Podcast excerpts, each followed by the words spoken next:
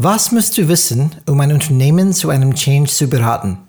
Musst du ein Experte für Strategie, Organisationsstrukturen, Psychologie oder Sozialsysteme sein? Ich verrate dir ein Geheimnis. Um ein effektiver Change Manager zu sein, musst du gar nichts wissen. And this will blow your mind.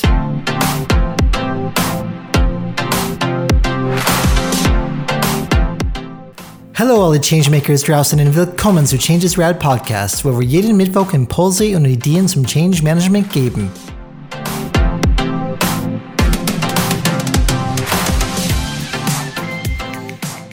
Okay, okay, okay. Bevor du sagst, Brian, hast du völlig den Verstand verloren, das heißt, your mind is really blown, heute wirst du erfahren, warum es bei der Beratung eines Unternehmens im Rahmen eines Veränderungsprozesses nicht darum geht, was du weißt, sondern darum, das, was das Unternehmen weiß, hervorzubringen und die Menschen in die Lage zu versetzen, zu sehen, ob das, was sie im Inneren tun, noch mit dem übereinstimmt, was draußen vor sich geht. So, herzlich willkommen, ähm, liebe Zuhörer, liebe Changemakers da draußen. Wir haben jetzt Folge Nummer 10. Ich kann es mir kaum vorstellen. Hello Alex, willkommen zu Blow Ein Your Mind. kleiner Trommelapplaus. Folge Oh ja, 10. oh ja. Wo ist das Konfetti? Wir brauchen, wie damals bei uns in der alten Firma, wir brauchen diese Konfetti-Pistolen. Weißt du, wir können alles abschießen. Ja, aber das Putzen danach war nicht so toll. aber es hat Spaß gemacht. Auf Und jeden Fall. Auf jeden Fall. Und die heutige Folge heißt Blow Your Mind, dein Superpower im Change. Und ähm, Alex ist natürlich dabei. Ich glaube, du hast ihn gerade gehört. Heute ähm, werden wir weitermachen, wo wir vor kurzem aufgehört haben. Wir haben vor eine, eine Folge gerade gehabt, in Folge 8, ähm, die um das Thema ging, It All Starts With You. Und das ist ein bisschen äh, weitergedacht jetzt äh, von, dieser, von dieser Folge damals. Und wir werden über ein Thema sprechen, die dir wirklich erlauben wird, Beratung zu liefern, ohne dass du Expertenwissen hast im Industrie oder die Firma oder was auch immer. Und diese, was, was, von was spreche ich überhaupt? Ich spreche von systemisches Denken. Und ich und Alex haben systemisches Denken kennengelernt in unserer Ausbildung zum Change Manager. Und es hat tatsächlich unsere Köpfe, ähm, our minds waren wirklich blown einfach danach, weil man, man, man merkt, ach du meine Güte, das habe ich gar nicht vorher wirklich dann so etwas betrachten können. Ähm, und wir werden dazu kommen, was wir damit meinen und wirklich euch Ansätze geben heute, wie systemisches Denken genutzt werden kann im Rahmen von Change Management, die dir helfen sollte, egal was kommt, egal welcher Kontext, wo du diese Werkzeuge nutzen kannst, erfolgreich, effektiv Change herbeizuführen. Was sagst du dazu, Alex? Ja, ich weiß noch, wie, wie wir darauf reagiert haben, wie wir es versucht haben zu verstehen und wie lange wir den Dozen- Dozenten gezwungen haben, das so oft zu erklären, bis er angefangen ist, für einen Dreijährigen zu erklären. Damit wir es auch verstehen. Genau. Das war tatsächlich nicht so leicht. Ich bin, es ist auch nicht leicht. Wenn man Luhmann und so weiter vielleicht mal gehört hat oder auch gelesen hat, dann weiß man, was dahinter ist. Und Genau, vielleicht- Das hat man nie, zum Beispiel bei mir im Studium war es zumindest in einer Vorlesungsreise Teil davon. Und damals habe ich nur gedacht, was soll ich damit? kann ich 100% verstehen. Und ähm, wenn wir das zum Beispiel im Rahmen dieser Change Management Ausbildung mussten wir natürlich eine wissenschaftliche Arbeit schreiben dazu. Und ich kann mich sehr gut erinnern, das ist so, finde ich so geil. Das ist einfach dann was so interessant. Ähm, ich bestelle unterschiedliche Bücher über systemisches Theorie. Dann fange ich an, das Buch zu lesen und ich bei der ersten Absatz, ich musste den ersten Absatz 20 Mal lesen, damit ich überhaupt verstehen könnte, was meint der Typ überhaupt. Dann habe ich ein Buch bestellt, Niklas Luhmann leicht gemacht. weil solche Bücher gibt es da draußen, weil kein Mensch versteht wirklich, was in dem wissenschaftlichen Buch steht. Und das Geile ist, bei dem Leichtgemacht-Buch, das ist auch schwer zu verstehen. ja, ich habe auch daraus zitiert. Das kann ich nur bestätigen. Aber und, das Wichtige ist, ja. auch sich davon nicht abzuschrecken lassen und zu verstehen, was hinter dieser Theorie ist und wie man das in seinen Business-Alltag integrieren kann. Und das, daran arbeiten wir täglich. Absolut. Deswegen sind wir da, weil wir sind tatsächlich die Übersetzer. Wir, wir haben das endlich verstanden. Und Gott sei Dank gibt es Menschen wie uns, die das wirklich einfach erklären können. Da, da bin ich mich überzeugt. Es kann sein, dass ihr Große denken, Versprechen oh, gleich am Anfang eines Podcasts, finde ich gut. Das ich glaube an uns, Alex. Ich glaube an uns. Das schaffen wir. Und ähm, das ist was einfach dann, das ganze wissenschaftliche Themen nehmen wir mit, ganz einfach gepackt, praktisch für euch. Und lasst es, ich kann das jetzt mal sagen, wenn ihr diese Episode zuhören, ähm, probiere eher ein systemisches Denkansatz zu nehmen dazu. Offne eure ähm, Hirn, ihre Meinungen, sei offen, nicht gleich bewerten, eine Nacht darüber schlafen, weil dies Sachen, die nachwirken. Die sind nicht normalerweise Sachen, die sagt, okay, ich habe es sofort jetzt verstanden. Die sind Sachen, die eher nachwirkend sind und über die Zeit ähm, irgendwas mit euch machen. So, fangen wir gleich an. Wir steigen ein, wie wir oft so tun, mit einem Zitat. Heute habe ich eins mitgebracht, Alex. Ähm, wolltest du irgendwas sagen?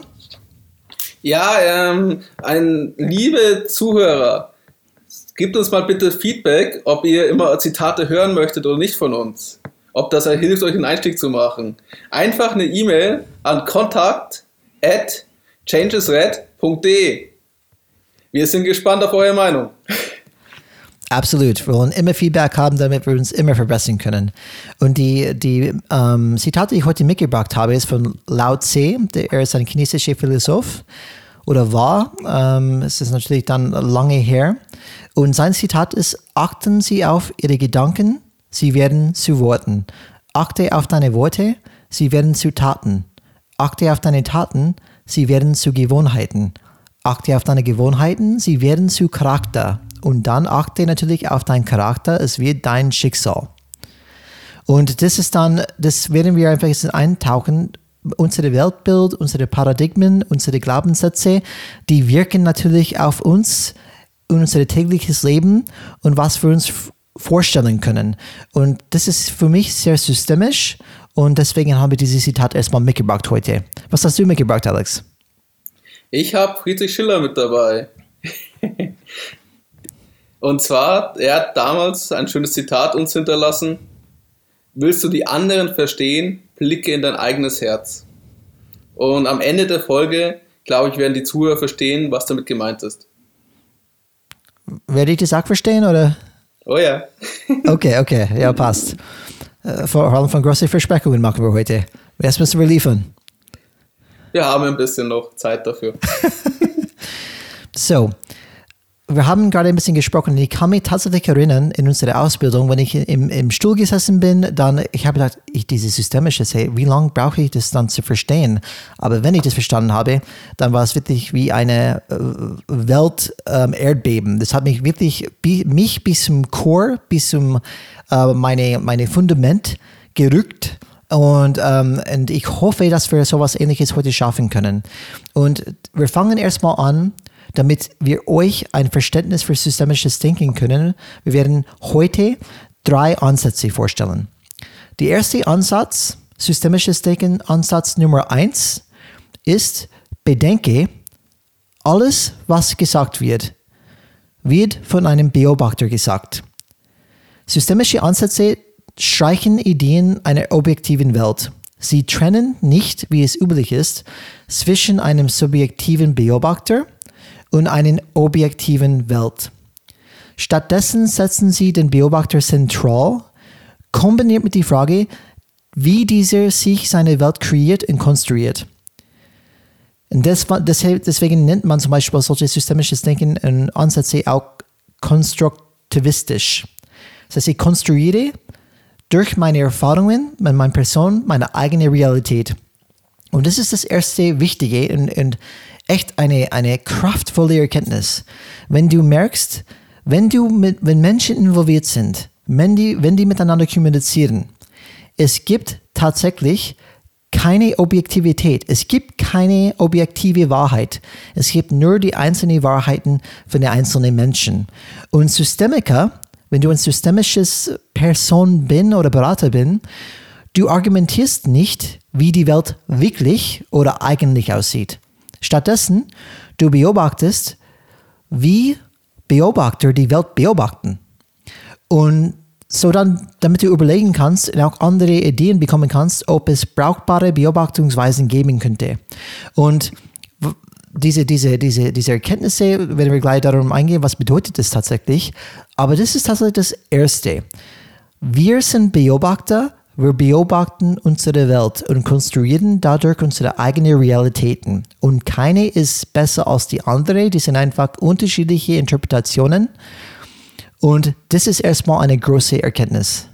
Somit das beobachtete System ist nicht etwa das, was der Beobachter präsentiert wird, sondern das, was er von sich aus erkennt. Mhm.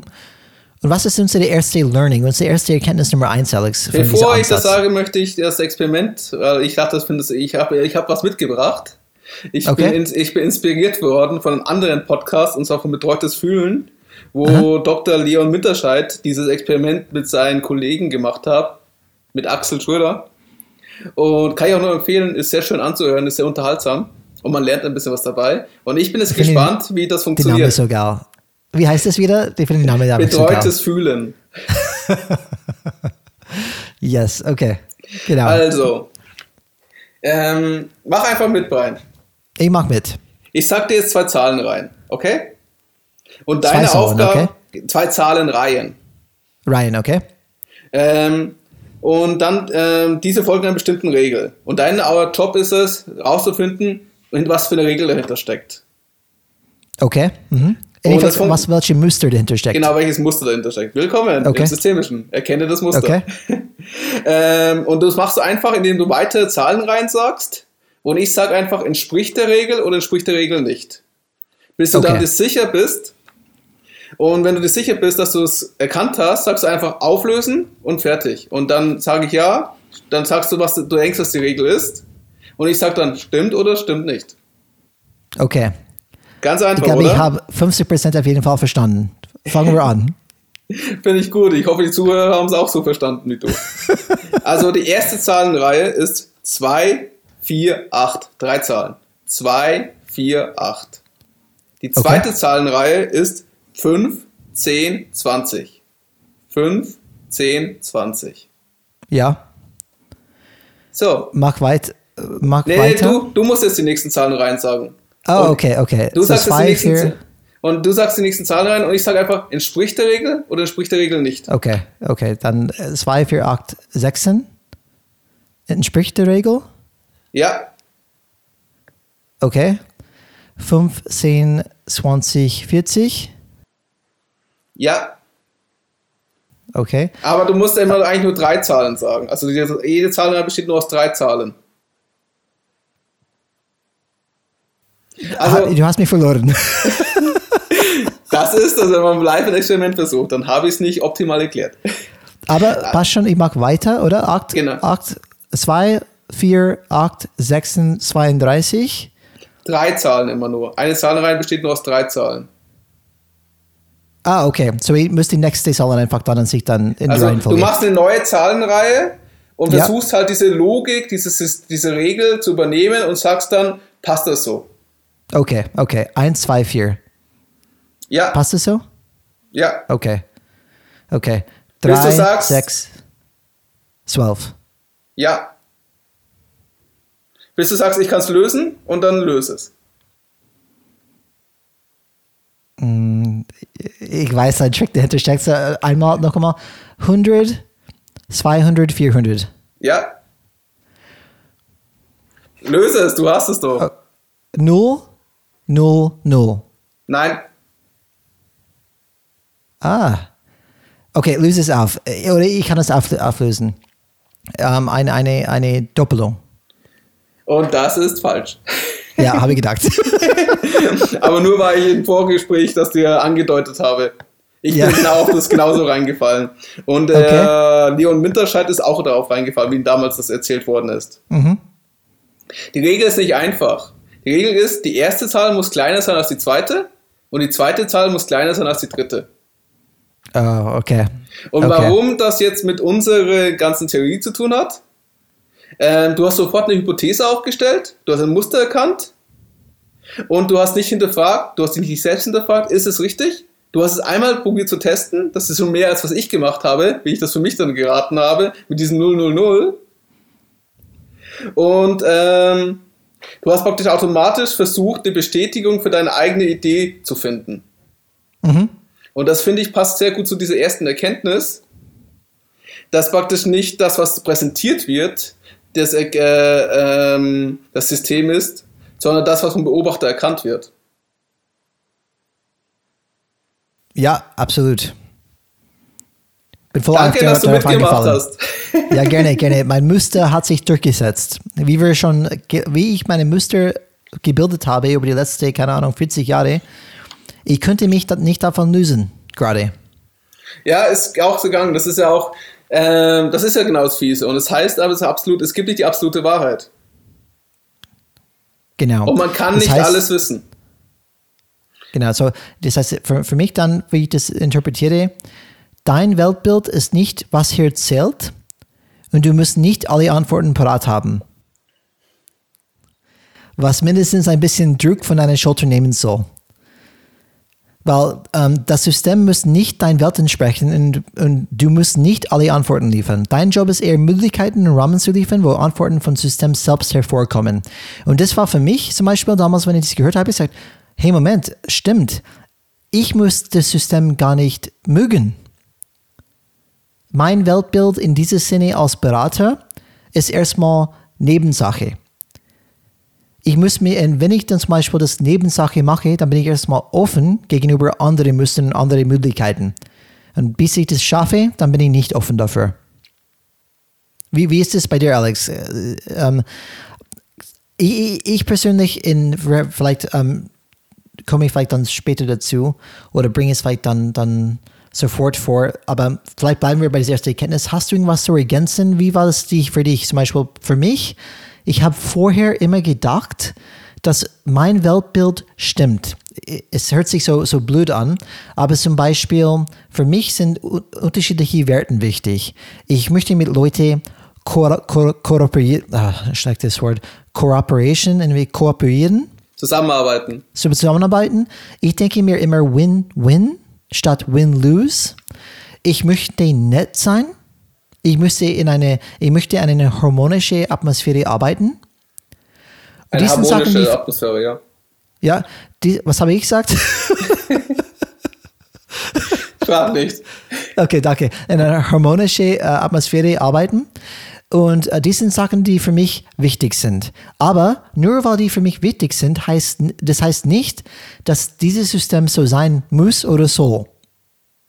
Also was ich praktisch aus diesem ersten Denkansatz rausnehme für mich, äh, dass ich praktisch nicht objektiv das beobachte, das ist auch das, was in, der nächsten, in den nächsten Erkenntnissen, in den nächsten Denkansatz drin ist, mit der objektiven Wahrheit, mhm. sondern ähm, dass ich immer meine subjektive Sichtweise ja habe. Also ich erkenne das System, also ich bestimme, wie ich das erkenne, aufgrund meiner Erfahrungen. Ich, hab, ich, ich folge meinen Mustern.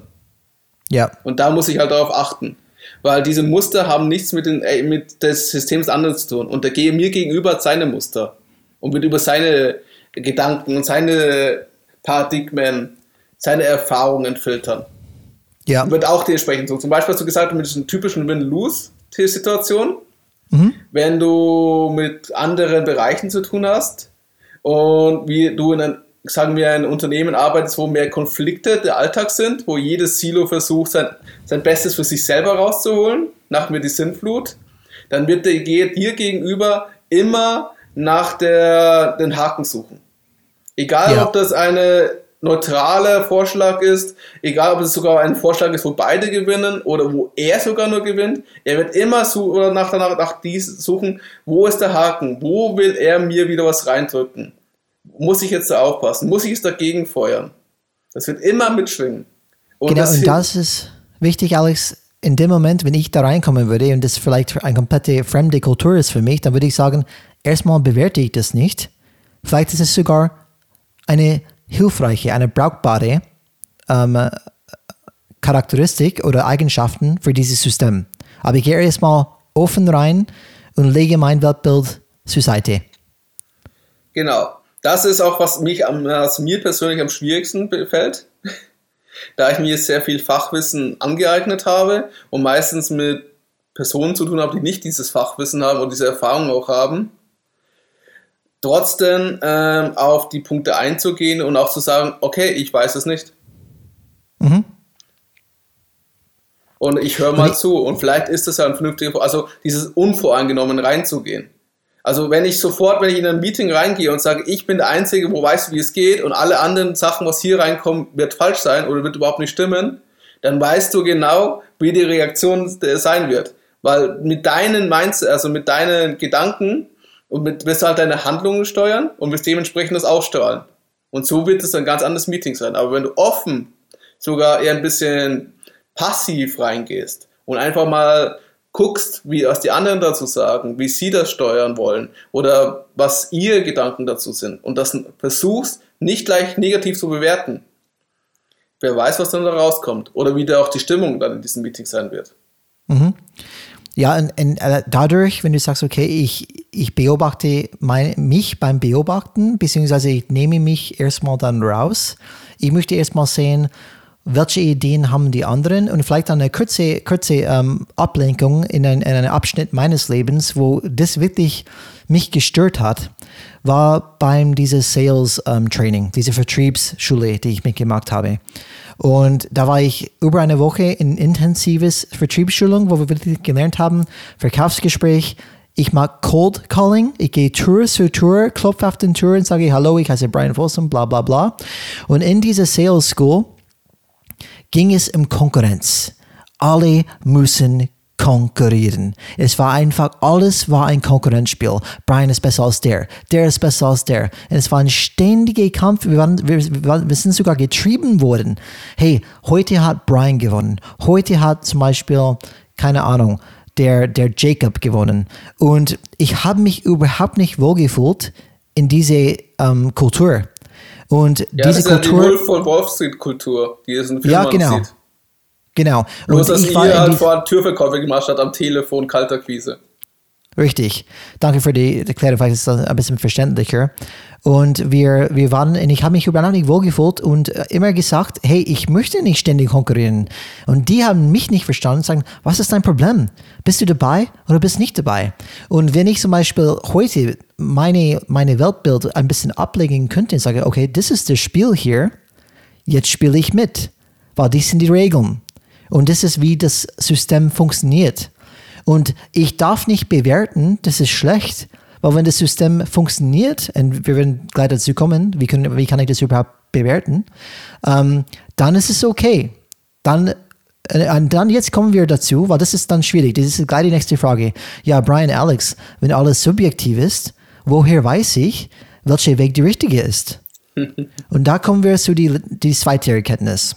Als wenn du es vorbereitet hättest. Ich habe alles vorbereitet, definitiv. So, wenn wir keine objektive Wahrheit im Umgang mit Menschen gibt, wenn es gibt keine objektive Wahrheit, dann woher wissen wir dann, welche subjektive Sichtweise der richtige Weg ist? Was ist unser Nordstern? Und hier ist das Schlüsselwort, das dich hier leiten soll. Das Schlüsselwort lautet brauchbar ist es brauchbar? Die, die englische Wort dafür ist viable. Das heißt, sind diese Methoden brauchbar? Es kann helfen zum Beispiel, okay, wie, wie, okay, brauchbar, okay, aber wie kenne ich, dass es brauchbar ist oder nicht? Und das hilft, diese, diese ähm, Metapher. So, was, was, was zum Beispiel brauchbar bedeutet? Brauchbar bedeutet einfach, und das komme ich gleich dazu, das wird, folgende Metapher wird ein bisschen helfen, Brauchbarkeit zu verstehen. Jede Unternehmen hat eine Landkarte, eine Strategie, ein Roadmap, ein Roadmap. Stell man wirklich vor, so eine Landkarte ähm, auf deinen Schreibtisch. Das zeigt uns der Weg. Was oft das Problem ist, ist, dass diese Landkarte nicht mehr zu den Landschaft passt. Es passt nicht mehr zu den Kundenbedürfnissen, zu den Konkurrenten draußen, was die treiben, zu den Marktkonditionen, ähm, die draußen sind. Das heißt, diese alte Landkarte, die ich habe, passt nicht mehr zu dem Umfeld. Und wenn ich von brauchbar spreche, eine Methode, eine Kultur, ein Prozess ist brauchbar, wenn es diese Landkarte mit der Landschaft zusammenbringt. Also wenn es das heißt, einsetzbar du, du möchtest, ist. Wie? Es ist einsetzbar, es ist praktikabel. Man kann es verwenden. Man kann es ja anwenden. Ja, aber ja genau. Aber wie, wie, woher wissen, ob wir es anwenden können oder nicht? Wir wissen, dass wir es anwenden können, wenn diese Landkarte passt zu der Landschaft, wenn die beide zusammenkommen und nicht auseinandergehen. Das sollte uns ein Nordstern sein. Das heißt, wenn ich weiß, okay, die Landkarte, die wir intern haben, diese interne Prozesse, diese interne Kultur, wenn das passt mit dem Umfeld draußen, was die Kunden möchten, was unsere Konkurrenten treiben, dann weißt du, okay, dann dieser Ansatz, diese Kultur, dieser Prozess ist brauchbar. Das sollte euch helfen, zu steuern in die richtige Richtung. Weil ich sage, wir sprechen von Subjektivität, woher weiß ich, wo wir hingehen sollten. Schau, dass ihr die Langkarte von den Unternehmen mit, das, mit diesem Umfeld, dieser Landschaft vereinbaren.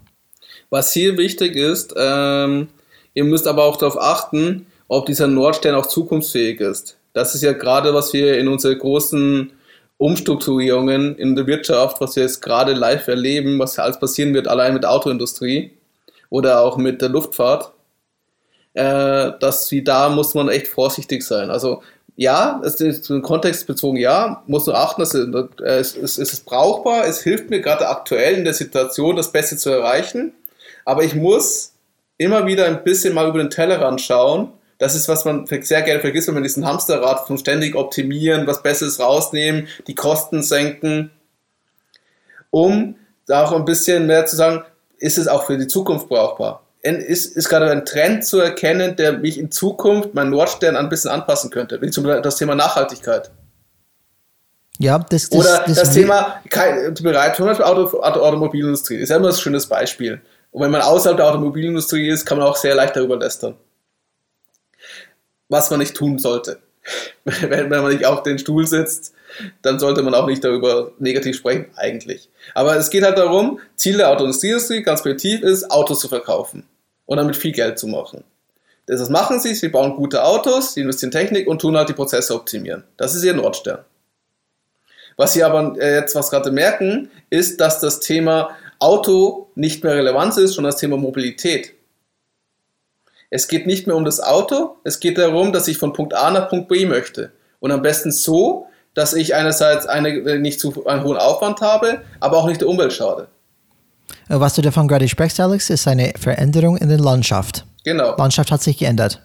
Und das ist immer das Gefährliche, das, was, warum ich das so erwähne und versuche zu erklären, weil der Nordstern muss auch angepasst sein, also diese Landschaftskarte. Das ist ja. nicht das Gefährliche, was du, was ich sehr oft schon in meiner beruflichen Alltag erlebt habe, der Nordstern war nicht mehr angepasst. Es war vielleicht ja. mal es in einigen Meetings, ja, wir müssen das jetzt, wir haben eine neue ICE, steigt ein, das ist jetzt der Tanker, steigt ein, was auch immer die schönen Bilder sind, was es bringt. Aber. U-Boot. Raumschiff. Raumschiff hatte ich. U-Boot hatte ich noch nicht. Ja, siehst du? Das wäre das beste Bring Das Speedboat, da haben wir immer das Liebste, Speedboat. Speedboat, genau, das ist auch geil. Aber du hast völlig recht, Alex. Die Landschaft, du musst, das ist, das ist für mich eine typische Arbeit, eine strategische Arbeit.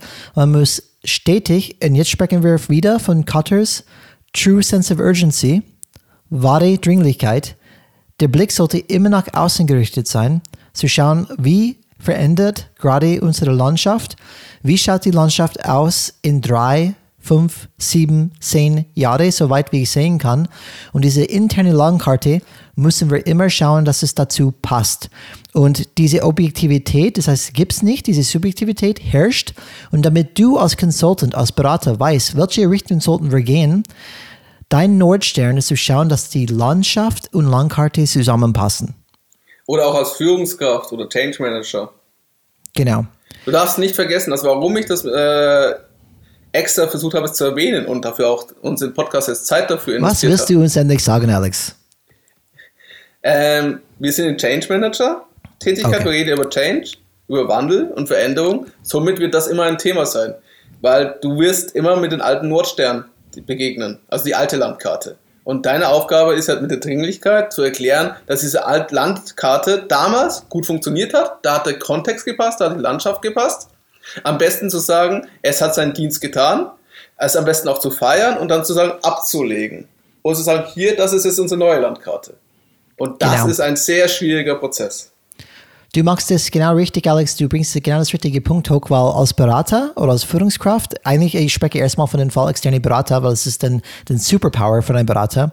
Wenn man reinkommt, du musst nicht diese richtige Langkarte finden. Es geht darum, dass du das sichtbar machst für die Mitarbeiter, dass sie selbst merken, oh Moment, die Langkarte passt tatsächlich nicht mehr zu der Landschaft. Dass diese Ideen dann für das System rauskommen oder nicht. Und das ist, was Alex gerade meinte, auch, warum es so schwierig ist, überhaupt diese interne Erkenntnis zu schaffen bei den Mitarbeitern. Hey, unsere Landkarte passt nicht mehr. Weil das ist oft ein schwieriger Prozess. Und wenn ich sage, du musst nichts wissen, ja, stimmt. Branchenkenntnisse und so weiter, das, das wissen die alle schon, die Leute drinnen. Aber was ihr schon wissen müsst, ist, wie bringst du diese neuen Ideen hervor? welche Werkzeuge habe ich, damit einfach das ersichtlich wird, dass die Landkarte nicht mehr mit der Landschaft passt. Ich kann das aus meinem beruflichen Aspekt ja auch erzählen. Ich bin ja im, ein Marketier, wie man so schon sagt. Und ich habe ja praktisch in der Telekommunikation Was ist ein Marketier. Alex? Es ist kein Musketier, oder? Nein, no, natürlich. En garde. Vielleicht kannst du kennen für die, für, die, für die Leute, die die Buzzwords noch nicht uh, so kennen. Äh, eine Person, die im Marketing arbeitet. Danke. Ganz einfach. Habe ich verstanden. Aber, aber vor allem die Marketeers sind meistens die Online-Marketing-Leute. Also die auch mit dem Thema sich Performance-Marketing beschäftigen, mit dem Thema Digitalisierung etc. Die bezeichnen sich okay. meistens Marketeer, wo auch praktisch auf Umsatz aus sind, nicht nur auf Branding. Ist, ist das der Cool Kids Table in die Schule? Das ist eine interessante Frage. Das ist eine interessante Frage.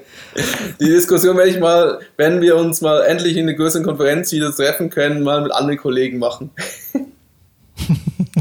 Meistens ist es eigentlich das Nerd, mehr das Nerd-Table, wenn ich so umschaue, weil du sehr viel mit diesen Maschinen zu tun hast, was, worüber die Werbung geschalten wird. Okay. Data-driven. Okay. Aber was wolltest du erzählen? Tut mir leid, ich habe dich komplett ähm, aus den, aus den, ist überhaupt aus kein Problem. Straße gebracht. Wo waren wir? du wolltest, glaube ich, gerade über deine Erfahrung als Marketeer sprechen. Uh, irgendwas Spannendes wolltest du erzählen, auf jeden Fall. Ich sehe schon, wie du mich einleitest. Das hilft jetzt sehr. Spätestens jetzt haben wir den Zuhörer verloren. Also danke. Nee, überhaupt nicht. Die nächsten zwei Denkansätze bitte nicht erfahren. Pech für euch. Die anderen, die dran geblieben sind, gut so. Es wird sich lohnen, versprochen. Äh, was ich nur sagen wollte, ich hatte praktisch in verschiedenen Branchen zu tun, von Personalwesen bis zur Industrie. Und ich habe immer praktisch keine Ahnung gehabt von den Produkten. Mhm. Ja, ich weiß, wie Marketing geht. Also ich weiß, wie man diese Systeme aufbauen muss und was man beachten muss, um Werbung zum Schalten etc. Und ich habe mich immer mit den praktisch den Fachabteilungen, mit dem Vertrieb unterhalten, um halt zu verstehen, was der Mehrwert ist. Und da bin ich auch nur mit diesem Ansatz reingegangen, dass ich nichts weiß. Okay. Mhm. Und das hat mir immer geholfen, optimale äh, Marketingstrategien dann zu entwickeln. Okay. Weil woher soll das, ich mhm. wissen, wie man Smart Home an einen Kunden bringt? Als Nicht-Techniker. Genau. Mhm. Dann, dann macht es dann diese, diese Nichtwissen macht es sogar leichter für dich, dann neue Wege zu finden dann. Und da war das Schöne, ich äh, dadurch, dass ich halt nicht, das ist ja das Fiese, weil als, wenn du als Projektmanager, Führungskraft oder Berater, wie du es gesagt hast, so vorgehst, da ist es schwieriger. Bei solchen Themen, so Fachthemen, wo man nichts weiß, ranzugehen. Ich weiß nichts, sag es mir und dann, ich unterhalte mich mit mehreren Leuten und dann habe ich ein Gefühl dafür. Mhm. Aber wenn ich denke, dass ich es weiß, dann ich, komme ich gar nicht mit dieser Grundeinstellung rein und habe schon mit mir selbst den Konflikt. Genau. Wer sagt das? Wie, wie geht dieses Zitat? Ähm, wer schnell verstanden hat, hat gar nichts verstanden.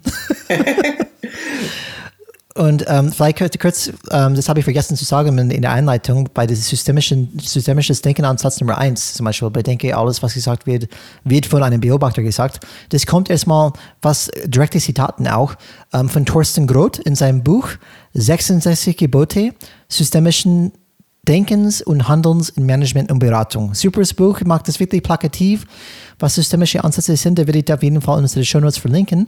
Und jetzt kommen wir zu Ansatz Nummer zwei, Alex. Systemisches Denken-Ansatz Nummer zwei. Was ist mhm. es denn? Kommt auch von Thorsten Groth zum Beispiel. Okay, wenn etwas nicht funktioniert, dann mache etwas anderes. Zum Beispiel gibt es in jeder Organisation dysfunktionale Muster. Mache diese sichtbar und versuche etwas anderes. Stephen Covey hat schon da gesagt, to achieve goals you never achieved before, you need to, you need to start doing things you never done before. Nice, nice. Und ähm, was praktisch dahinter steckt, möchte ich jetzt mal Brian fragen, was denkt ihr darüber? Okay, okay. So, ähm, ja, dieser zweite Denkansatz, es geht wirklich dann um Muster zu erkennen und ist einfach allgemein irgendwas anderes zu erreichen, irgendeinen anderen Status zu erreichen, hilft man zu denken, wir dürfen nicht machen, was wir immer gemacht haben.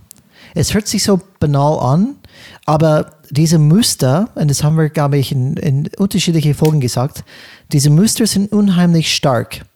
Und es gibt dysfunktionale Muster, die sich immer wiederholen. Und wenn man das merkt, geht erstmal die ersichtlich zu machen als Berater. Zum Beispiel kann man wunderbar ähm, zeigen, schau mal hier, wenn das passiert, ist die aktuelle Prozess, die Muster folgendes. Aber wir kriegen immer das gleiche Ergebnis. Das funktioniert nicht. Probieren wir dieses Mal nur ein Variabel zu ändern und schauen wir einfach, was passiert. Aber wir müssen diese Muster ändern, aufbrechen, damit wir ein anderes Ergebnis erreichen können. Und genau wie Stephen Covey sagt, wenn du etwas erreichen möchtest, was du bis jetzt nicht erreicht hast oder nie erreicht hast, dann musst du irgendwas anderes machen als jetzt. Äh, wie gesagt, es hört sich so logisch an, aber wenn man Menschen anschaut, wie, wie man Menschen Sachen umgehen und wie die agieren, dann die agieren oft genau das Gegenteil. Die bleiben in der festen Muster einfach dann drin. Ja, ähm, krasse Beispiel für das funktionelle Muster. Zum Beispiel Meetings, die keine Ergebnisse bringen. Ja, das, ich kann ein Lied davon singen. Ähm, zum Beispiel, ich habe ein Beispiel, ähm, konkrete. Wir haben eine, eine Forderung, Forderung Forderung, wie heißt es? Eine Command. Die haben uns gesagt, das muss euch machen, das macht ihr jetzt. Und ähm, er sagt, okay, das müssen wir machen, hört sich erstmal gut an. Weil müssen ist immer schon. Und was wir gehabt haben in unsere ähm, Besprechungsräume, und wir haben dann wirklich eine offizielle Arbeitsanweisung bekommen. Jede Meeting wird folgenderweise gemacht. A bis Z. Du musst immer eine Agenda haben. Du musst immer eine Vorstellungsrunde haben. Es gibt kein Ende von einem Meeting ohne Next Steps. Es gibt kein Meeting ohne Protokoll. Und diese ganze Liste, ungefähr zehn Gebote eines Meetings. Und das Geile ist, ähm, wenn wir das machen, okay, wir fangen, probieren das irgendwie dann zu machen, aber merken wir, dass diese Muster, wie Meetings vorher waren, überhaupt alle diese zehn Gebote komplett aus dem Fenster geschmissen. Auch die Managers haben das nicht gemacht, weil diese dysfunktionale Muster, wir machen einen Termin, wir sprechen irgendwas an, es gibt keine Nachfolge, äh, es gibt kein Protokoll, es gibt keine Next Actions. Teilweise sind wir gar nicht sicher, was wir besprochen haben. Und wir haben einfach eine Stunde lang einfach unterhalten, aber nicht wirklich irgendwas vorangebracht. Diese Regeln hätte wahrscheinlich helfen können, aber weil diese Muster so fest drin waren, auch, auch wenn es von Top-Management kam. Es ist selbst teilweise von den Managers nicht vorgelebt, weil die Muster anscheinend zu stark war. Auch wenn Mitarbeiter haben probiert, das dann zu leben, aber trotzdem haben die alte Muster wieder gewonnen. Hast du ein Beispiel? Ja, äh, bestes Beispiel ist, wenn du Entscheidungen benötigst und immer eskalieren musst und dann Entscheidungen über sechs Monate brauchen und teilweise ein Jahr. Ja für bestimmte Projekte. Das ist sehr schön. Das zum Thema, ich muss schnell und agil arbeiten. Und wenn der interne Prozess dann ein Jahr braucht, ja, wir müssen auch die abholen, du musst dich noch mit denen. Also, bestes Beispiel ist ähm, Prozess. Wenn du dich mit verschiedenen Abteilungen dann nochmal ab, also diese Konsenssuche. Es müssen theoretisch alle erst zustimmen, bevor das dann wirklich was gemacht wird. Mhm. Und das kann vor allem in unserer heutigen digitalen Zeit nicht immer optimal sein. Ja, ist nicht schnell genug, oder? Es bewegt sich einfach nicht schnell genug. Wenn man Projekte hat, die einfach dann zu lange dauern. Und das ist auch das, das ist dieses, dieses typische Wasserfallmodell, dieses Projektmanagement. Ich muss alles vorher planen und alles muss perfekt sein, bevor wir damit online gehen oder bevor wir das veröffentlicht machen. Oder mit wir. Ein schönes, ein schönes Lastenheft schreiben. Ui. Bei uns ist, ist ge- Die Name ist so geil. Lastenheft. Es lastet auf meiner Seele. Ein wunderschönes Bild. Das kennen die ITler. Oh ja, oh ja. Auf jeden Fall. Ein bestes Beispiel ist dafür, ähm, es gibt ja dieses MVP.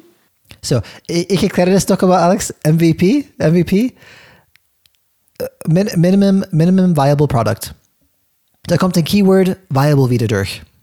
Mhm. Und hier geht es genau die andere Gedenke, dass du halt mit einer minimalen Lösung anfängst, öffentlich zu gehen und dann dir ständig weiterzuentwickelst. Mit direktem Feedback zum Kunden. Und das ist halt viel, viel schneller und viel anpassbarer. Und dieses Muster von dieser Planwirtschaft zu sich brechen, müsstest du wahrscheinlich sehr viel innerhalb der Organisation ändern. Mhm. Und ich glaube, das ist ein bisschen befreiend, oder? Wenn man dieses Zitat anhört, wenn etwas nicht funktioniert, dann mache etwas anderes. Das heißt, äh, weine nicht über, was gerade nicht funktioniert und was nicht passiert hat. Einfach offen sein, okay, das hat nicht geklappt. Wir probieren irgendwas anderes, aber wirklich anderes, damit wir ein anderes Ergebnis erreichen. Ja, das ist ja, das gibt uns dieses Zitat immer praktisch, es ist, für, es ist ein Zeichen von Wahnsinn, immer das Gleiche ja. zu tun, andere Ergebnisse zu erwarten. Genau. Und kann ich nur bestätigen. Es geht auch, du gehst auch, verlässt auch ein bisschen diesen Opfermodus dann. Weil du, du bist Opfer, was? wenn du praktisch nicht das anderes machst und dich dann nur die ganze Zeit beschwerst darüber. Du machst immer das Gleiche, es funktioniert nicht und ja beschwerst, ja, die anderen sind schuld. Wenn die Kollegen nur offener wären, wenn nur die ja. Strukturen anders wären, dann ist es erstmal bequem, weil du dich ja nicht ändern musst. Du musst dich nicht bewegen und die Welt bleibt so, wie sie ist, für eine bestimmte Zeit. Ja, da kommen wir wieder zu dieser Responsibility oder diese Responsibility. Man hat die Möglichkeit, anders zu agieren. Und das muss man proaktiv umsetzen. Sei der Gestalter deines Lebens und lass dich nicht gestalten. So ist es. So ist es. So, das war systemisches Denken Ansatz Nummer zwei. Wenn etwas nicht funktioniert, probieren wir was anderes. Brich durch diese Muster, Mann. Oder? Mhm.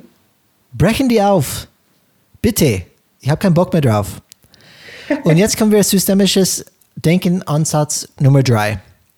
Auch von Thorsten Groth, genau wie die andere zwei.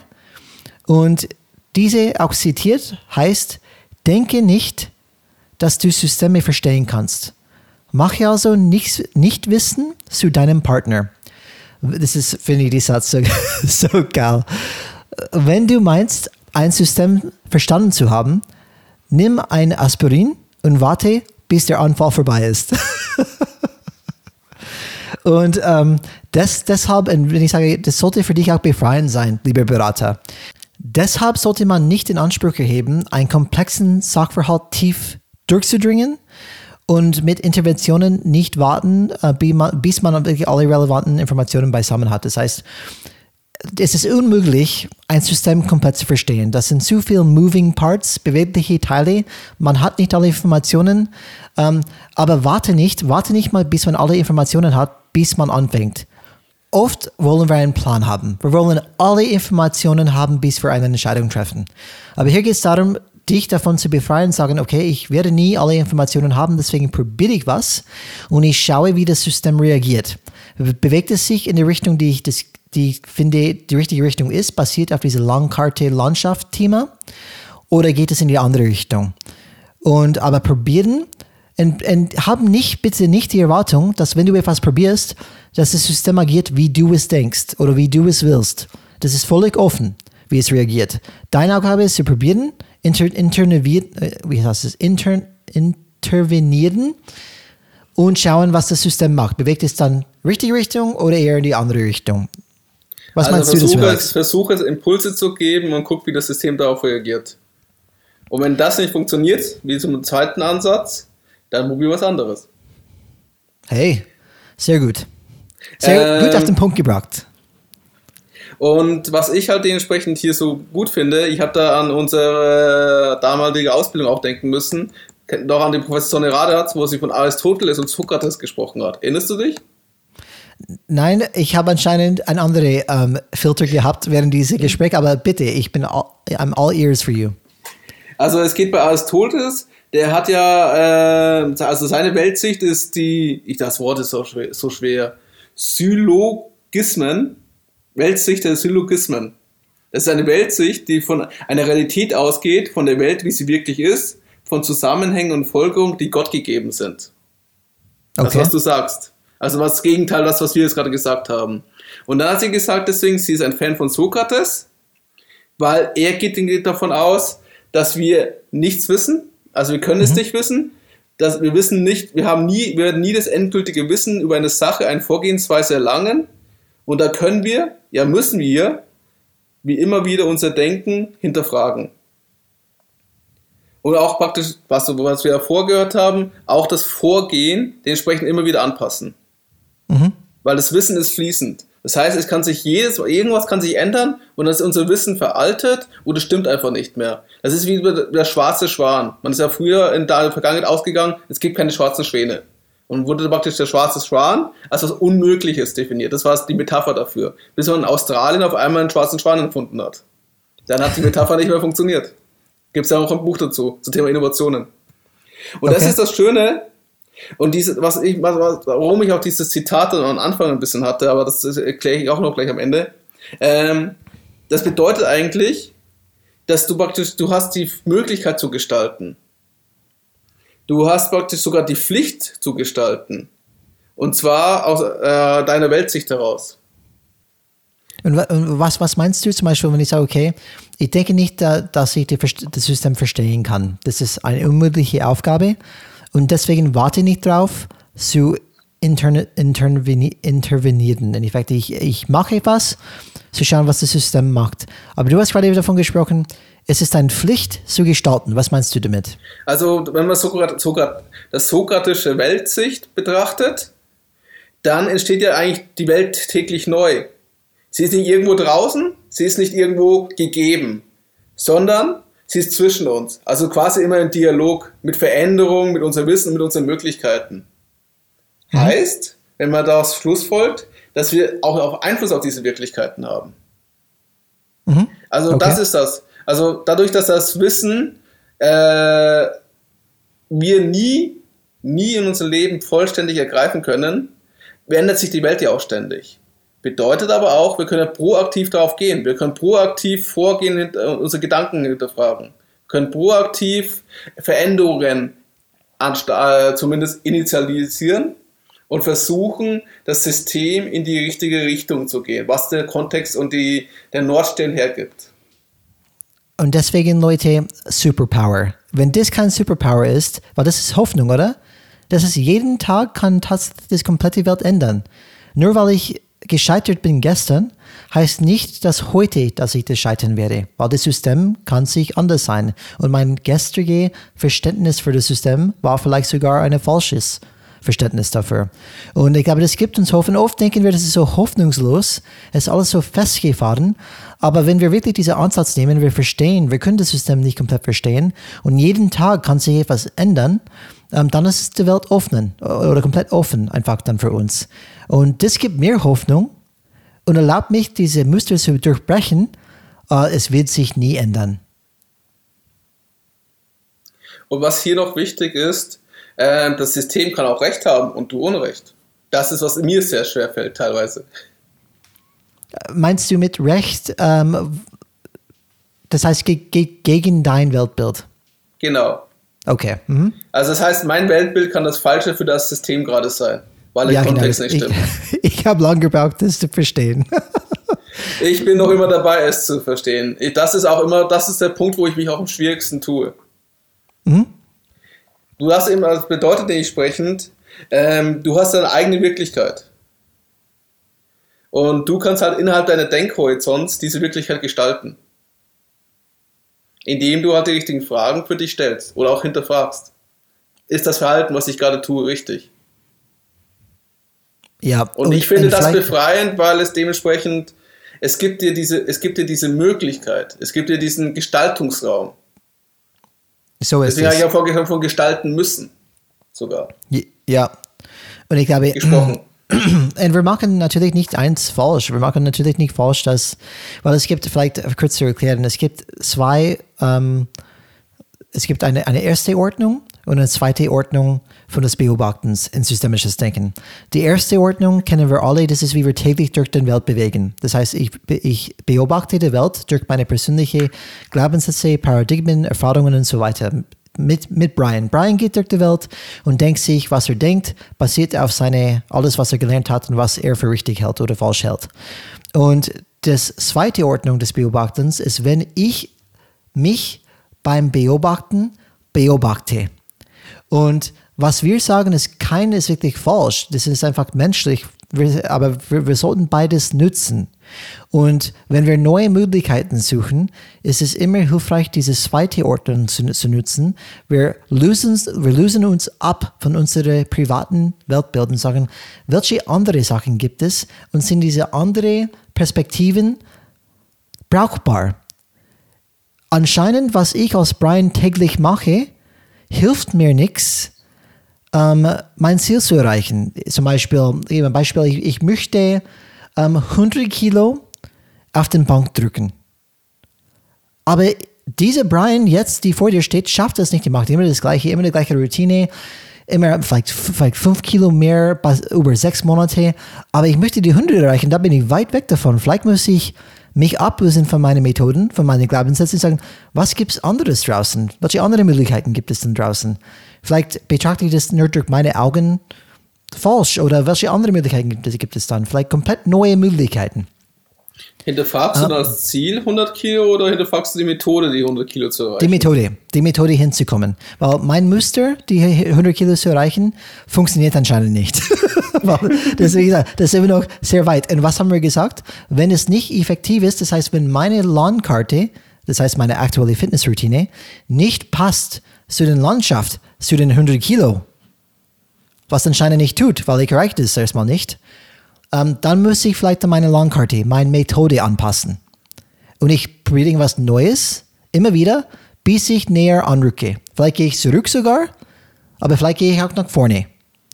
Und mhm. darum, darum geht es einfach ähm, mit diesem mit diese systemisches Denken. Erste Ordnung und zweite Ordnung.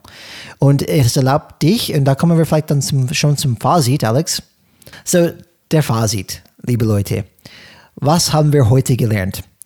Wir haben gesagt, this will blow your mind, weil du musst deinen Kopf loslassen. Du musst deine Paradigmen, deine Glaubenssätze, deine Meinungen loslassen. Und die sind alle Plastik oder Plastik. Die kannst du die formen und, und ähm, bewegen, wie du dann möchtest. Und diese drei Ansätze, zum Beispiel Nummer eins, Ansatz Nummer eins. Alles, was gesagt wird, wird von einem Beobachter gesagt. Jede konstruiert sich seine eigene Realität, seine, seine eigene Wahrnehmung seine eigene Welt. Und keins ist besser als die andere. Deswegen befreie dich davon, alle Antworten, alle Meinungen richtig zu haben, was auch immer, weil das gibt es ja nicht. Das ist alles subjektiv. Dein Ziel ist, brauchbare Sachen zu finden. Ansatz Nummer zwei, wenn etwas nicht funktioniert, dann mache etwas anderes. Sei flexibel, merke, dass es feste Muster gibt, probiere probier die dann sichtbar zu machen. Die sind dysfunktionelle Muster, weil die bringen uns nicht näher zu unserer Landschaft. Lassen wir uns einfach irgendwas anderes probieren. Wir sind komplett frei und jeden Tag kann sich irgendwas ändern. Dann das letzte, das dritte Ansatz, denke nicht, dass du Systeme verstehen kannst. Mache also Nichtwissen zu deinem Partner. Nehmt den Last von dir weg, dass du alle möglichen Sachen verstehen musst. Es geht darum, zu intervenieren, das heißt, irgendwas zu machen, damit das System reagiert und schau, was passiert. Wenn das nicht funktioniert, dann gehe zurück auf Regel Nummer zwei, Ansatz Nummer zwei, probiere irgendwas anderes. Und für mich, was ich mitnehme von dieser Folge, ist folgendes. Wenn du bei der Beratung zum Change Management einen systemischen denkenden Ansatz wählst, befreist du dich davon, alle Antworten haben zu müssen. Du kannst in jedes Unternehmen, in jede Branche, gehen und immer noch wirksame Veränderungen herbeiführen, indem du solchen systemischen Denkprinzipien folgst. Und diese Fähigkeit ist eine Geheimwaffe, die mir tatsächlich bis zum Alter von 40 Jahren verborgen blieb. Und denk daran, dass es im Umgang mit Menschen keine objektive Wahrheit gibt, sondern nur unterschiedliche konstruierte Realitäten. Und der Weg, um herauszufinden, welche Realitäten dem Unternehmen am meisten helfen, sind die, diejenigen, die die interne Funktionsweise des Unternehmens mit der externen Funktionsweise des Wettbewerbsumfelds im Einklang bringt. Alex, wie schaut es bei dir aus? Was ist deine Phase für heute? Was ich ähm, den Leuten praktisch mitgeben möchte, warum das so hilfreich ist, es befreit einen. Es befreit einen von diesem Druck und es äh, verängstigt aber auf der anderen Seite. Wie, ich weiß nichts. Ich habe nicht Jahrzehnte dafür jetzt gearbeitet, ich habe nicht so viel geleistet dafür, dass ich am Ende sage, ich weiß nichts. Ich weiß, dass ich nicht weiß. Ich bin nicht Faust von Goethe. Mhm. Und ähm, das ist ein bisschen auch dieses faustische Problem, könnte man auch sagen. Um auf das Punkt zu kommen. Das systemische, die systemische Betrachtungsweise und dieses systemische Denke ist halt so mächtig, weil es einfach eine Technik ist, anders hinzusehen. Du kannst auch praktisch dich selbst oder andere Kollegen animieren, anders zu gucken oder auch anders zu handeln damit. Und das Beste ist, ähm, du kannst durch, bewusst durch Fragen versuchen, etwas sichtbar zu machen. Mhm. Indem du halt ein, diese dysfunktionalen Muster ansprichst und fragst, ob das wirklich Sinn macht. Was ist in den letzten zehn Mal passiert in den Meetings? Was war das Ergebnis? Ist nicht einer unserer Werte, dass wir gegen Verschwendung sind? Ist das überhaupt noch effektiv, wenn Entscheidungen mehr als acht Monate dauern? Mhm. Wenn es um mittlere Summen geht und nicht um diese ganz großen Projekte? Und was ich halt das Wichtige finde, es gibt dir einfach neue Möglichkeiten, neue Impulse. Und es nimmt was, das, das ist, warum das so Superpower ist, es tut deine Wahrnehmung komplett verändern. Es ist, als würdest du eine andere Brille aufziehen. Und wenn genau. du da, das mhm. Wichtigste ist, das Schwierige, wo ich mich auch sehr schwer getan, ist, getan habe, du musst offen dafür sein, für diese Perspektive. Mhm. Du musst bereit sein zu sagen, das System könnte so wie es ist auch richtig sein, funktionieren. Meine Weltansicht ist die falsche. Das kann genauso passieren. Mhm. Und, und was du gerade gesagt hast, Alex, das ist die Superpower, oder? weil du, du siehst ganz andere Möglichkeiten, was du nicht sehen kannst, wenn du nur als Alex unterwegs bist. Und du schaffst ein bisschen Distanz. Also das ist sowieso allgemein bei einem Change Manager oder bei Change Manager sehr wichtig. Nimm nichts persönlich, sonst wirst du untergehen. Mhm. Genau. Das ist genau, die Distanz muss bleiben. Ähm, damit einfach dann so gut wie möglich einfach das beobachten kann, was da passiert. Nicht missverstehen, dass keine Leidenschaft dahinter sein soll. Das, das brauchst du auch, sonst hast du nicht den Atem dafür, um diesen harten Königsweg zu gehen und auch diesen starken Widerstand zu begegnen. Dafür brauchst du ein gewisses Selbstbewusstsein. Du musst durch die SCH durchgehen manchmal, um das zu erreichen was vielleicht der Nordstern und die Landkarte halt das sinnvoll ist. Mhm. Aber äh, es hilft dir praktisch ein bisschen diese Vogelperspektive reinzubekommen. Den Blick von oben.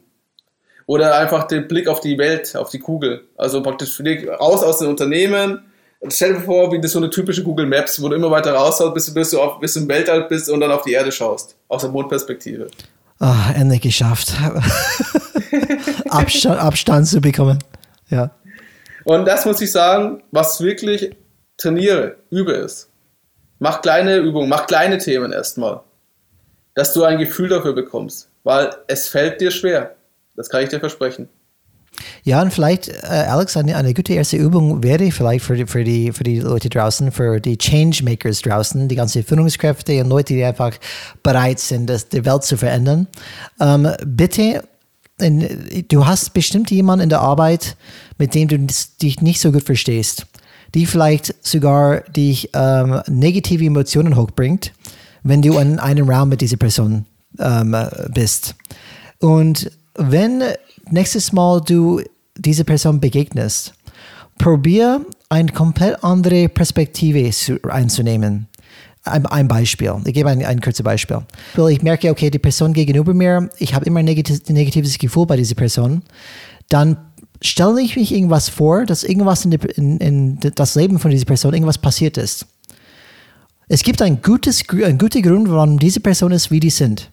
Mhm. Und, und, und das akzeptiere ich. Genau wie ich mein Onkel, mein crazy Uncle Jack, er ist crazy. Er ist einfach heißt crazy. So? Ja, er, er, ist, er ist ein crazy Uncle Jack. Das heißt, ich ärgere mich nicht, wenn er crazy ist, weil er ist ja der crazy Uncle Jack. Aber wenn ich denken würde, hey, das sollte nicht so sein, aber ich akzeptiere ihn, weil er Familie ist, er ist ein Familienmitglied. Ding, ding, ding. Oh, eine andere Perspektive. Was wäre, wenn diese Person, die so negativ dich beeinflusst, ein Familienmitglied wäre? Würdest du die dann anders behandeln, anders sehen als jetzt? Und darum geht es, einfach immer diese unterschiedliche Perspektive reinzunehmen. Probier es mal aus. Nimm jemand, die du wirklich probier, äh, Schwierigkeiten hast, und auf einmal nehmen andere an Annahme an. Du nimmst jetzt an, das ist eigentlich mein Freund, meine Freundin. Sie, ja, sie ist immer geärgert und immer ein bisschen gemein, aber ja, was soll's. Ich mag sie, als Beispiel. Da, da gibt es auch, es gibt ja auch zurzeit äh, auf YouTube diese Birkenbill-YouTube-Videos äh, von alten Seminaren von ihr, wo sie noch mit so einem Dia-Projektor arbeiten aus den 90ern. Wie, wie, wie heißt die? Vera Birkenbill. Okay. Mhm. Die ist äh, eine Querdenkerin und Vorreiterin für das ganze Persönlichkeitsentwicklung Leadership Management. Sie hat am Ende sehr viel, also sie hat sehr viele Bücher geschrieben und sie hat sehr ähm, viele Manager ausgebildet in den 90ern. Okay. Und die, die gibt hilfreiche Ansätze, zu dieser andere Perspektive einzunehmen? Und sie hat ein Beispiel gebracht, also diese, ja, also, die, also man kann einfach mal googeln und findet ein paar YouTube, äh, paar YouTube-Videos zu ihr, so, so alte Seminare, wo sie halt über bestimmte Themen spricht. Und sie hat ein Beispiel gebracht, weil du sagst zum Thema, geh Menschen gegenüber andersrum. Es war ein Experiment mhm. von ähm, ähm, Supermarkt, so von einer Supermarktkette in Amerika, eine größere. Okay. Und sie haben die schlechtesten Mitarbeiter genommen und in einen anderen Supermarkt gesteckt. Ah, okay. Aha, und, sie haben praktisch, und sie haben praktisch den äh, Führungskräften dort in den neuen Supermarkt gesagt, das sind die besten Mitarbeiter aus diesem Supermarkt. Mhm, und mhm. rate, was passiert ist. Die sind die besten Mitarbeiter geworden. Unglaublich, oder? Ja, ich kenne das auch aus dem Pygm Pygm Pygmalion-Effekt. Ähm, auch aus der Grundschule, glaube ich, auch so gesehen. Ja, es gab, glaube ich, nochmal so eine Richtung mit Schülern, so ein Experiment. Ja, wo genau. praktisch so Tests gemacht worden sind, die eigentlich nicht so bedeuten hatte und dann praktisch bewusst gesagt worden, diese Kinder sind auf einmal sehr intelligent, wo es in Lehrkräften ja. erzählt worden ist. Und die Lehrkräfte haben auf einmal ganz anders mit diesen Kindern agiert. Und was ist festgestellt worden? Deren Schulergebnisse waren auf einmal viel, viel besser. Genau. Und was hat sich geändert? Die Perspektive hat sich geändert. Und dementsprechend. Von der Lehrkraft oder von der Führungskraft? Ja, richtig. Und das ist, was ich meine. Wenn du gegenüber jemand sitzt, du bist normalerweise so dich halt mit dieser Person, aber nehme eine andere Perspektive ein und vielleicht wirkt es Wunder, wie die andere Person auf einmal vielleicht anders agiert zu dir. Und wie gesagt, es ist schwer. Ich spreche aus Erfahrung, so schwer ist es nicht es hängt immer davon ab, wie, was du hast da, also wenn ich jetzt zum Beispiel das Beispiel nehme, die Aufgabe, ich habe halt eine, ich habe ein paar solche Personen in meinem Unternehmen. Und ich bin auf jeden Fall, dass das systemisch mir geholfen hat, gelassener zu reagieren, eine Perspektive einzubauen, zu verstehen, warum die Person ist, wie sie ist, also zumindest zu versuchen, sich hineinzudenken und auch ein bisschen distanzierter zu reagieren. Was ich aber mich schwer tue, ist wirklich aktiv diese Perspektive auch zu akzeptieren. Ja. Immer, das habe also ich natürlich provokativ gesagt, weil ich spreche von mir, das finde ich leicht, eine Vorstellung zu haben, was jemand anders kann oder tut oder wer, wer die sind. Aber natürlich, das ist unterschiedlich pro Person. Das ist nicht überall gleich. Eben, und es hängt auch praktisch, was du dir als vor, was, was du dir vornimmst. Genau. Also wie schwer genau. ist das? So ist das. Kann das. Auch, das kann auch helfen, wenn ihr einen Nachbarn habt, den ihr nicht so ganz sympathisch findet und dann einfach täglich ganz freundlich grüßen und sagt, du bist einer meiner besten Nachbarn. Und dann ja. so tust, als wäre einer der besten Nachbarn. Und schau, was in den nächsten Wochen passiert. Genau, die sind coole Experimente. Ich kann das nur raten, sowas zu tun. Vielleicht wirst du dann, ähm, vielleicht wird es Wunder wirken. Probier es aus, gib uns Feedback, wie, wie es funktioniert. Und Alex, wir dürfen diese Folge nicht ändern, bevor du deine Versprechung lieferst. Was bedeutet diese Zitat? Also, das Zitat war ja von Schiller. ich habe die Unterlage verloren, du. Danke. Ich lese es einmal vor. Oder, nee, oder hast du das? Okay. Ähm, okay. Mein Zitat war ja: Willst du die anderen verstehen? Blick in dein eigenes Herz.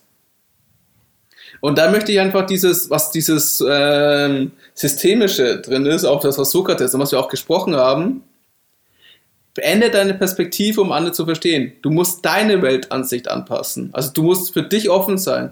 Du musst für dich diese Brille aufsetzen, um das Verständnis zu sein. Und das ist ein Ausdruck, Blick in dein Herz gemeint. Du musst diese Superpower, dieses Systemdenken aktivieren und praktisch erstmal dich selbst hinterfragen, in dein Herz schauen, bevor du dann auf das System schaust oder auf die andere Person.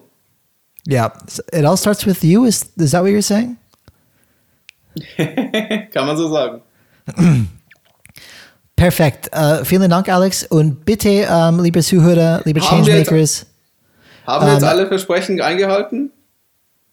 Das müssen die, die Zuhörer uh, beantworten. Ich glaube schon. Ich glaube, dass wir auf jeden Fall geliefert haben. Und weißt du, wie die Zuhörer gerade. das beantworten können? Am besten? Die sollten uns auf jeden Fall schreiben. Ähm, beim folgenden E-Mail, wie äh, Alex gesagt hat, kontakt at changesrad.de. Und bitte, wann es euch gefallen hat, was ihr heute gehört habt, bitte lasst uns eine 5-Sterne-Bewertung bei iTunes. Ähm, was, was, sagt man? Lassen uns ein, eine 5-Sterne-Bewertung bei iTunes Gebt uns. stehen? Geben? Gebt uns. Gebe? Okay, danke schön dafür. Nächstes Mal machst du die Call to Action wieder. Gebt uns bitte eine 5-Sterne-Bewertung bei iTunes. Wir freuen uns drauf. Ähm, das hilft uns einfach sichtbar zu werden und dass wir einfach mehr Leute uns hören und diese interessante Ansätze, mindestens finden wir definitiv die interessant, ähm, mitbekommt. Und, und es motiviert uns ja auch, dran zu bleiben, weil wir so positives Feedback bekommen.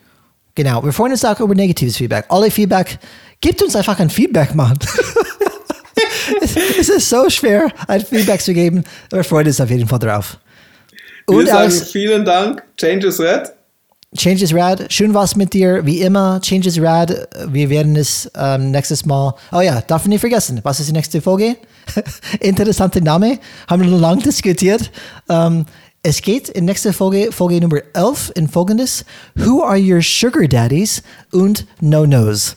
Ja, liebe Leute, es geht darum, welche Stakeholder habt ihr, aber Stakeholder Management ist so verdammt langweilig, einfach dieses Wort. Sugar Daddies und No-Nos, die besprechen wir. Es wird eine geile Folge wieder sein. Macht's gut, Changes Rad. Ciao, ciao. Ciao, ciao.